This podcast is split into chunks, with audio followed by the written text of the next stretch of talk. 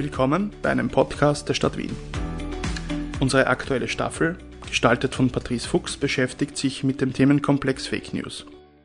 In Folge 2 hören Sie nun, wie Desinformation politische Protestbewegungen stärken, die Gesellschaft polarisiert und wer dafür anfällig ist.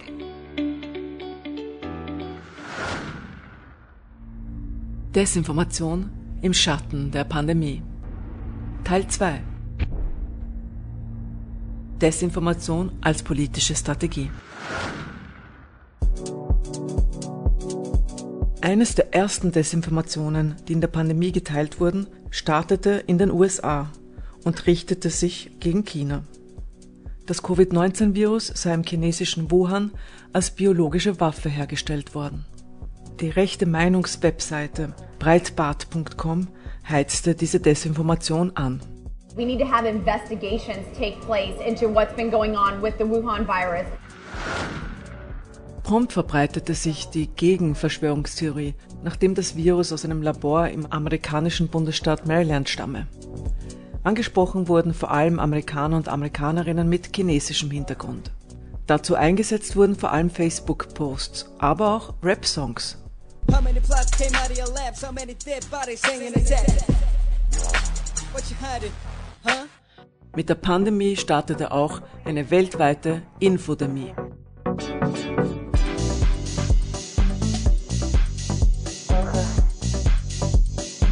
Und neben Facebook wird ein anderes soziales Medium immer wichtiger in der Verbreitung von Desinformation. Telegram-Channels, die waren vor zwei Jahren wirklich nur in einer ganz kleinen Minderheit äh, genutzt und äh, verbreitet. Und heute ist das schon ein Massenphänomen geworden. Ich weiß zum Beispiel von dieser Jennifer Clowninger, dass sie ähm, einen Telegram-Kanal hat. Ähm, ich habe sie gefunden unter jennyklaus.tv. Du gibst das ein, ich habe gegoogelt und der zweite Link war schon der Telegram-Kanal von ihr. Sabrina Makula schaut seit dem ersten Lockdown immer wieder die Kanäle von Telegram durch. Ich heiße Sabrina Makula, ich bin 31, ich arbeite als Krankenschwester im göttlichen Heiland auf der Stroke und Neurologie. Ich habe Status Post-Covid-Patienten, also die Covid hatten. Wir sind hier, wir sind Jennifer Clowninger, die Sabrina jetzt gerade googelt, mobilisiert auf Telegram gegen unkontrollierte Zuwanderung, gegen die Regenbogenparade und für die Anti-Covid-Maßnahmen-Demonstrationen. 2071 Abonnenten hat sie. Du siehst von der gestrigen Demo alles, du siehst auch die Kommentare dazu. Es gibt unzählige solcher Kanäle auf Telegram.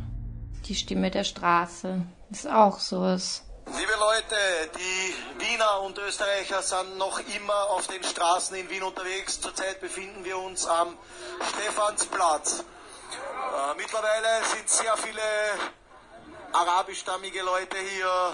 Ähm, es brodelt, ähm, Polizei, Weger, alles da. Und ja, wir gehen da nicht weg. Und es brodelt wirklich extrem. In diesem Sinne, bleibt's dran, da geht heute sicher noch was. Was genau da noch sicher ginge, das können wir nur erahnen. Telegram besteht nicht nur aus privaten Usern und Gruppen, die sich Nachrichten schreiben, man kann von einem öffentlichen Kanal zum anderen springen. Und auf vielen werden unterschiedlichste Desinformationen verbreitet. Es gibt eben kein Fact-Checking dort. Es, ist, es wird einfach alles verbreitet. Es gibt ja auch auf WhatsApp kein Fact-Checking. Das heißt, es gibt riesige Gruppen. Dietmar Pichler vom Zentrum für digitale Medienkompetenz. Solche Messenger-Dienste, die werden immer dann zu Social Media, wenn einfach mehrere Leute sich in den Gruppen zusammenfassen und dann wird plötzlich gepostet und nicht mehr eine Nachricht geschickt und das sehen dann sehr viele Leute. Du kommst halt eben von einem, von einem Kanal in einen anderen Kanal und toxisch insofern, dass man halt eben reinlesen will. Ne? Schon lange folge ich äh, vor allen Dingen in Facebook-Gruppen oder auch in Telegram so bestimmten Gruppen und was ich so beobachtet habe, dass es so den Moment gab, wo dort die User und Userinnen einfach sehr viel mehr wurden. Barbara Buchegger von Watchlist Internet.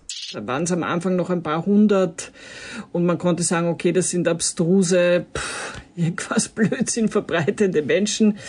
Kann man das jetzt so einfach nicht mehr sagen, wenn mehrere zehntausend Menschen äh, diesen genau den gleichen folgen und hier vielleicht diese Informationen auch ähm, ernster nehmen. Und spätestens hier zeigt sich, Desinformation führt nicht nur zur Polarisation der Bevölkerung, sondern provoziert auch echte Handlungen. Ja, vor einem Jahr war das, waren das ja noch Spaziergänge und jetzt sind es halt Demos, wo aufgerufen wird, ähm, dass sie auf die Straßen gehen sollen und sich wehren sollen. Sabrina Makula verfolgt aber auf Telegram nicht nur, wie Desinformation eine Protestbewegung anheizen kann. Eines Tages ist sie ganz persönlich betroffen. Es war kurz vor meinem Nachtdienst um halb sechs, um sechs habe ich ins Haus los müssen ähm, und habe dann von meinem Cousin ähm, die Nachricht gekriegt. Ein Posting aus einer Telegram-Gruppe. Sie handelt von der Frau ihres Cousins. Die 31-Jährige ist nur wenige Tage davor überraschend verstorben. Man sieht ihren Patezettel und hört dazu die Stimme eines Mannes, der erklärt, dass sie an den Nebenwirkungen der Covid-Impfung gestorben sei. Ich habe die Nachricht gekriegt, war noch eine halbe Stunde zu Hause und war dann am Weg in die Arbeit. Meine ersten Gedanken waren halt bei meinem Cousin, dass es ihm eh nicht gut geht. Ich konnte gar nicht damit umgehen, war in der U-Bahn urwütend. Ich glaube, die Leute haben das auch gemerkt. Ähm, und an dem Tag war auch eine Covid-Demo, eine Anti-Covid-Demo. Es hätte mich keiner ansprechen dürfen an dem Tag. Was war mit der jungen Frau passiert? Er ist in der Arbeit umgefallen, er ist nochmal heimgefahren, hat mit ihrer Mama noch telefoniert. Ihre Mama hat gesagt, bitte fahr ins Krankenhaus. Sie ist ins Krankenhaus gefahren und ist dann nach zwei Stunden Notoperation im LKH in Klagenfurt gestorben. Genau. Die Todesursache war ein Aortariss und keinesfalls eine Impfnebenwirkung. Umso verstörender, da sie überhaupt nicht geimpft war.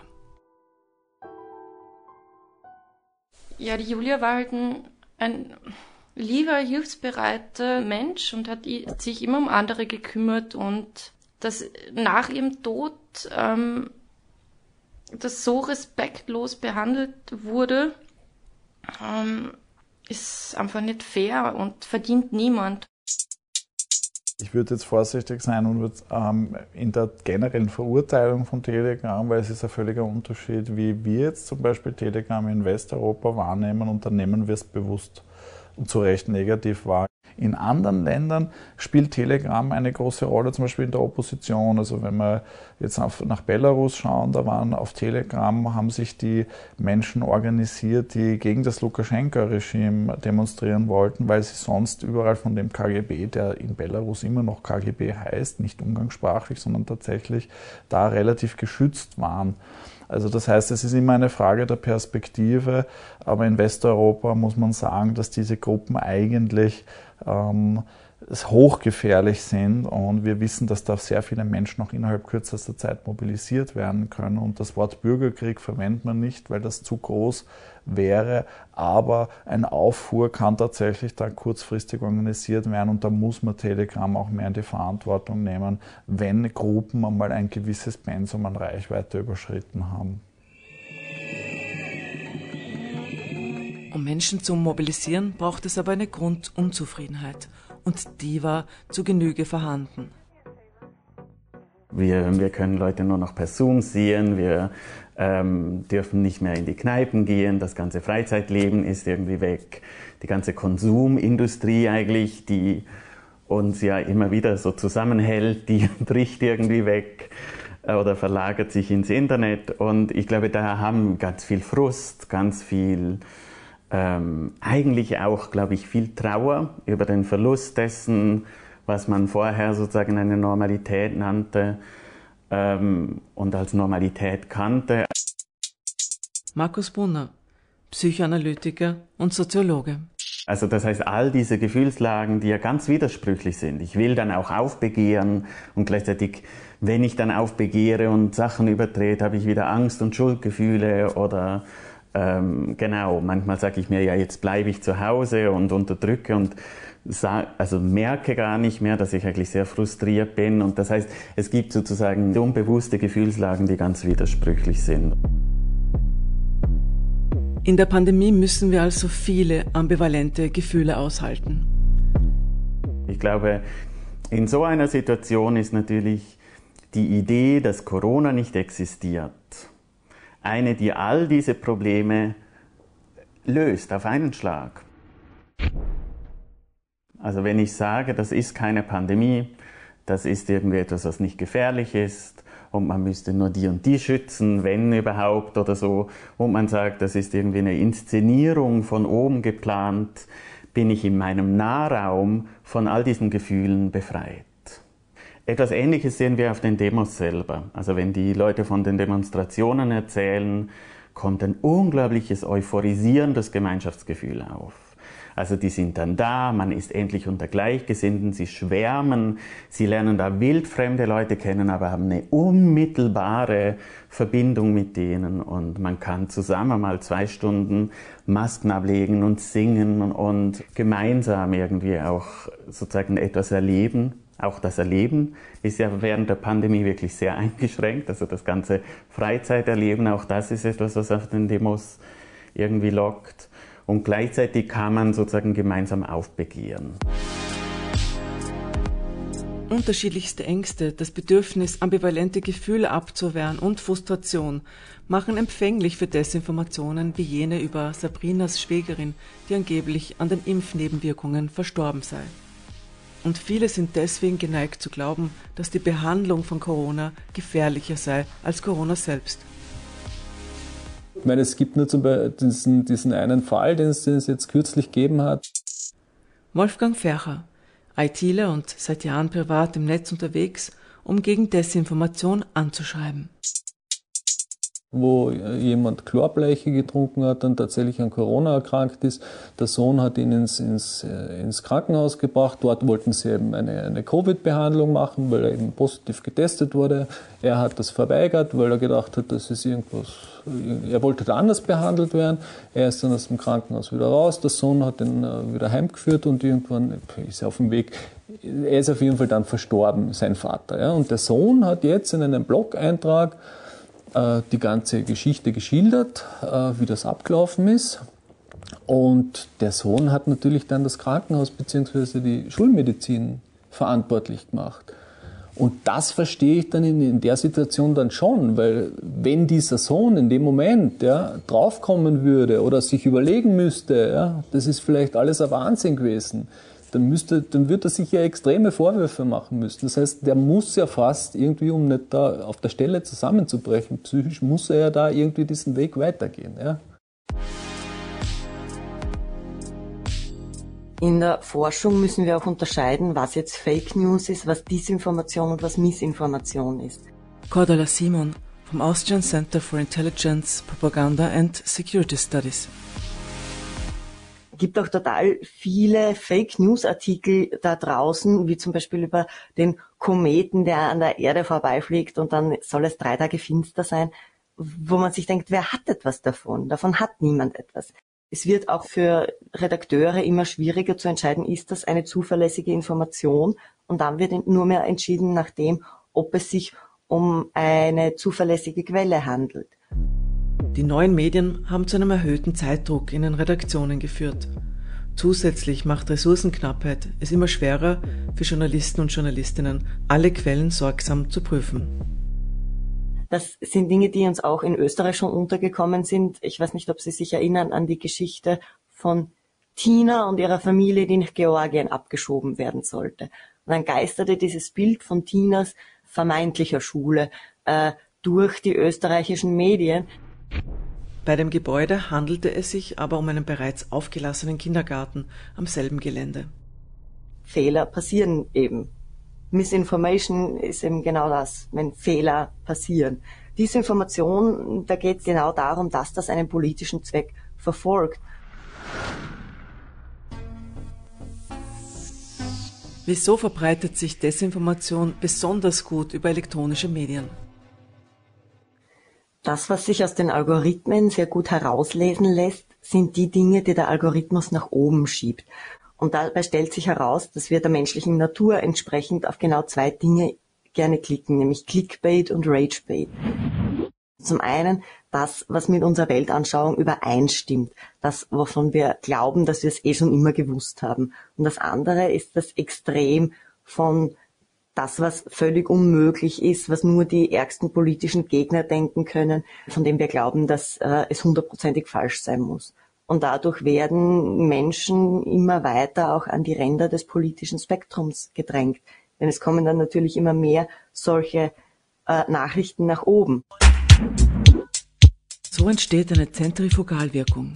Wir werden immer mehr in unserer Meinung bestätigt und immer mehr gegenüber der Meinung der anderen aufgehetzt. Diese Dichotomisierung, das Auseinanderdriften, das betrifft uns alle. Es gibt da auch sozusagen eine Massenbildung in die andere Richtung. Wir sind die Solidargemeinschaft und da gibt es die Asozialen, die irgendwie jetzt ähm, die Masken unter der Nase haben und dann schimpft man drüber und sagt dann, die müsste man ganz hart bestrafen und jetzt die Leute, die sich nicht impfen lassen und da Gewaltfantasien hat und sagen, also die sollen doch alle irgendwie verrecken und das Jubeln, wenn wieder mal ein FPÖler ähm, Corona kriegt und man hofft, dass es möglichst schlimm wird und all das, also das kennt man ja auch und ich glaube, das sind sehr ähnliche Dynamiken, die da auch ablaufen, wo auch Feinbildungsprozesse, wo man sich über die anderen stellen kann, wo man eine Gemeinschaft bildet. Man sollte denken, dass mit der Impfung die Spaltung der Gesellschaft ein Ende hätte. Wer soll noch hetzen und protestieren, wenn es keine Krise mehr gibt? Aber weit gefehlt. Die Impfung wurde bald die Zielscheibe von Desinformation schlechthin. Auch Dietmar Pichler vom Zentrum für digitale Medienkompetenz konnte erkennen, wie Trolls die öffentliche Meinung rund um die Impfung zu beeinflussen versuchten. Wir haben ähm, mehrere Postings untersucht von führenden Politikerinnen und Politikern, die ähm, aufgerufen haben zum Impfen und äh, haben einmal geschaut, was ist momentan so der Status. Wir waren damals, glaube ich, bei 66 Prozent ähm, geimpften Personen in Österreich und sagen wir jetzt mal zwei Drittel auf jeden Fall Impfbefürworter. Und ähm, haben das aber dann verglichen mit den Reaktionen auf die Postings von ähm, unterschiedlichen Van der Bellen, Randy Wagner und äh, Christoph Wiederkehr, Vizebürgermeister und einfach so relativ ähm, reichweitenstarke Politikerinnen und Politiker in, in, in Österreich, Wien und so weiter und haben festgestellt, dass da wirklich teilweise fast 100 Prozent negative Reaktionen in den Kommentaren waren. Und das entspricht bei aller Kritik an unserer Impfleistung natürlich absolut nicht der Realität, weil wir waren damals schon bei 66, 67 Prozent. Da konnte man dann schon sehr stark erkennen, dass das nicht einer authentischen, ähm, repräsentativen Reaktion betrifft, dass das einfach organisiertes äh, Trolling sein muss.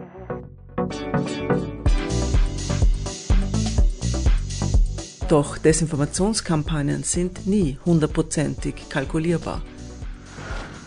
Das musste dieser Tage auch Russland einsehen.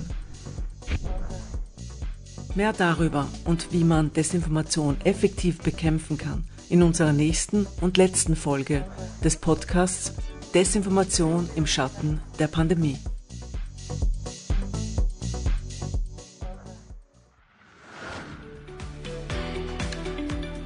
Sie hörten einen Podcast der Stadt Wien zum Thema Fake News. Weitere interessante und hilfreiche Infos dazu finden Sie auch im Internetangebot der Stadt Wien unter wien.gv.at.